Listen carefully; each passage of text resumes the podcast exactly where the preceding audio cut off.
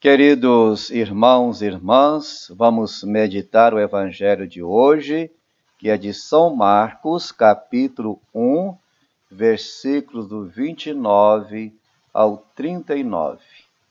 Saíram da sinagoga e foram logo para a casa de Simão e André, junto com Tiago e João. A sogra de Simão estava de cama com febre e logo eles contaram isso a Jesus.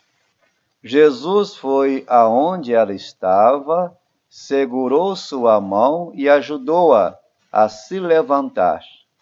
Então a febre deixou a mulher e ela começou a servi-los. Palavra da salvação, glória a vós, Senhor.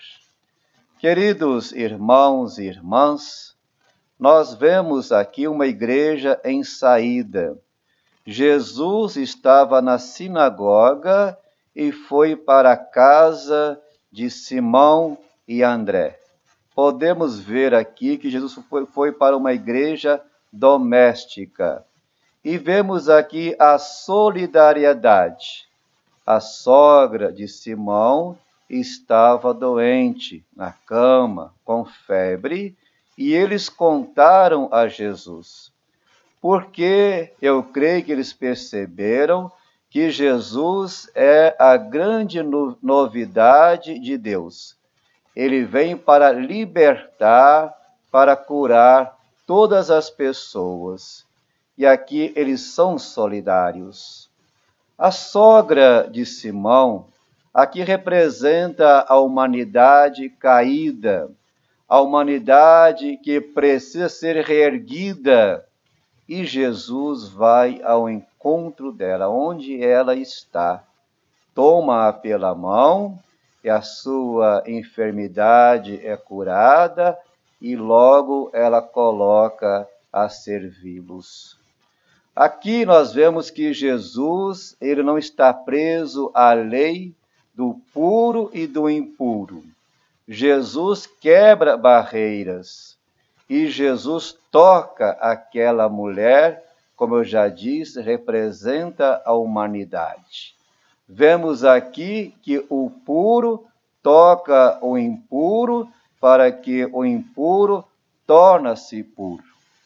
E quero aproveitar para colocar aqui todos os profissionais de saúde os médicos, os enfermeiros, todos que trabalham também na limpeza dos hospitais, porque todos estão ali arriscando as suas vidas, tocando nas pessoas, claro, com os devidos cuidados para libertá-los da enfermidade da Covid, que podemos dizer que representa essa enfermidade que está em toda a humanidade.